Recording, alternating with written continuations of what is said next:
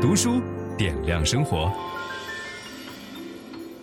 各位好，我们今天是在上海长宁图书馆为大家录制本期的新书。这本书是一本非常经典的心理学教材，叫做《这才是心理学》。据这个版权方告诉我们说，这本书在海外的定价是大概合人民币都将近快一千块钱了。你想想看，所以听这么一本书是多么划算的一件事儿哈。这已经是第十一版出这个教材了，它的核心其实讲的是批判性思维，就是怎么样能够判断出来什么是真的心理学，什么是假的心理学。呃，这个书的作者在开篇就是告诉我们说，你如果在大街上随便拦住一个人问，你说，哎，知道谁是心理学家吗？那几乎绝大部分的人能够说出的名字就是弗洛伊德。你要说排第二位的人，大家就不一样。可能有人说荣格，有人说什么弗洛姆，什么不同的人，但是大部分的人都能够知道的就是弗洛伊德。所以这本书的第一章就是告诉我们说，弗洛伊德所引发的麻烦哈，就弗洛伊德其实他的研究在今天看来都不可证伪。都能够用各种各样的方法自圆其说，所以你没法通过实验，呃，通过对照组，呃，通过这个双盲控制来验证他的假说。但是这个给整个心理学造成了一个麻烦，就是它使得大量的人认为心理学就是这样，心理学就是你能够说出我心里边想的是什么吗？对吧？所以这个作者在开篇就列出了很多心理学家认为不应该被归为心理学的东西，比如说，呃，所谓的心理操控，呃，色彩心理。呃，星座心理、读心术、超速阅读，呃，见过超速阅读吗？就是拿着这个书这样不停地翻，不停地翻，说叫量子波动阅读法，对吧？这是骗人的。然后自助录音，就是每天晚上睡觉他听一个录音带，听着听着，第二天早上起来烟就戒掉了什么的，这不对。然后通灵侦探这些东西，就它不是真正的能够被归为科学一类的心理学。科学讲究的是要有多样性和统一性。所以，对心理学的定义是什么呢？用一句话来概括，叫做有关行为的以数据为基础的科学研究。就只有你的研究是符合以数据为基础的科学研究，并且是针对人或者动物的行为来开展的，这个才能够被叫做心理学。那么，首先就要搞明白什么是科学。科学这个东西呢，大家听起来都很熟悉，似乎所有人都经常用到这个词儿。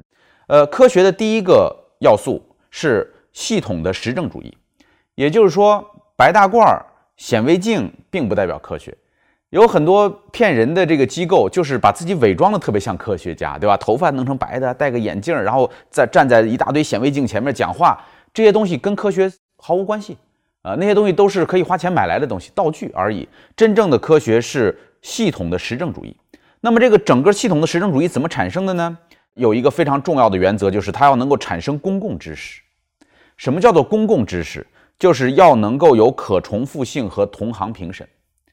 呃，我上大学的时候，我们有的同学读博士，我们那时候有同学读那个就是材料系哈，那是硬科学，然后就发现自己做的这个实验呢，怎么做都做不出来那个人家那些就大科学家们做的那个实验结论，就觉得特别疑惑。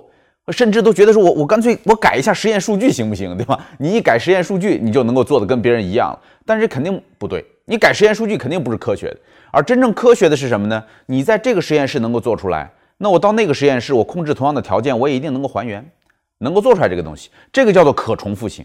你比如像 Science 或者 Nature，对吧？新英格兰啊，柳叶刀这样的杂志，你要发一篇文章，哇，那相当困难。我认识那些能够在这些杂志上发表文章的人，你就知道他这。几年下来，就是为了应付这一个杂志社整天的质询，杂志社会派全世界的顶尖专家整天来跟他谈话，研究他的每一个数据，最后经过了好几年杂志社对他的研究，才能够决定这篇文章能够发表在这样的杂志上，这叫同行评审。然后第三个要验证可解决的问题，就这个东西出来了以后，它能够在实际生活当中你能看到验证，就包括爱因斯坦所做的研究，大家觉得那是关于宇宙的东西，他都能够验证实际的问题。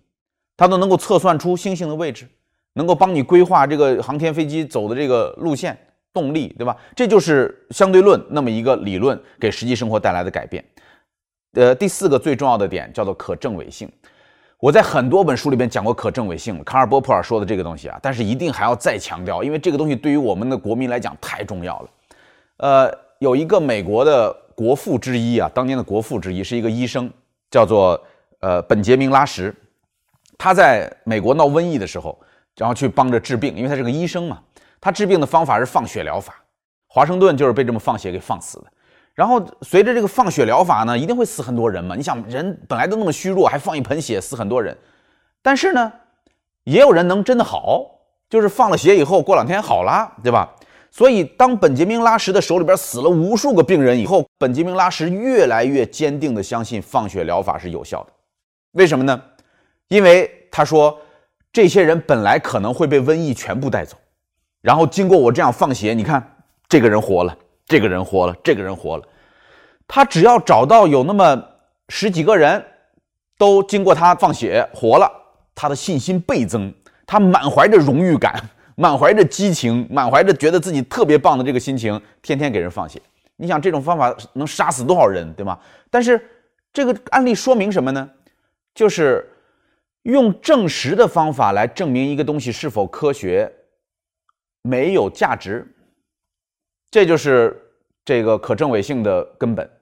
你比如说，你问一个算命的人，你说你这个算命准确吗？哇，当然准了！你开什么玩笑？你看这老张，对吧？他们家丢了东西，我跟他说往东找，找着了，对吧？这老李，对吧？他他闺女出了点事儿，我跟他说怎么破，这破了，多高兴！所以你看挂的锦旗，看见吗？我这一墙的锦旗，这一墙的锦旗叫什么呢？都叫做证实，证实无价值。那大家可能会很奇怪，说证实怎么会无价值呢？对吧？好了，你来找我，你说你家丢了东西，我就东西南北我跟你胡说，我就来上一千个人，我东西南北我都说，最后差不多至少得有四分之一的人感谢我，有这四分之一的人感谢我，我就足够成为这个神汉了，我就可以挂锦旗了。你看，这就是证实。所以你用证实的方法来证明这个东西是科学性的，没道理。人的身体有自愈的能力，就那些人极其强壮。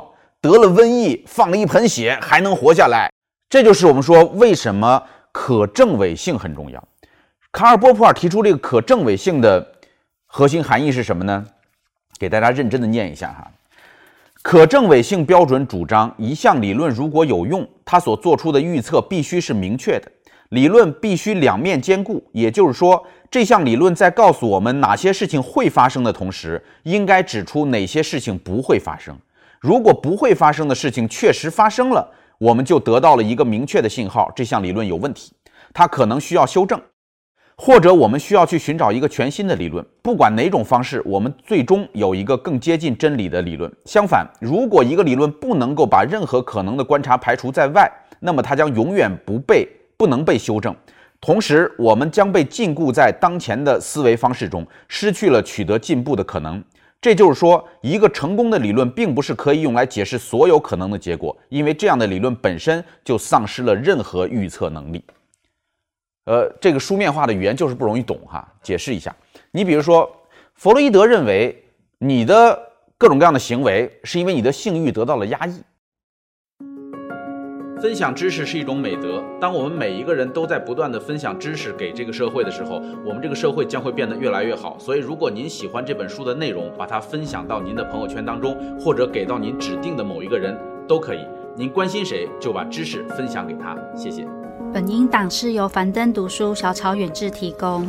解锁本书精华解读全集，请搜寻 triple w 打 d u s h u 点 com 打 t w。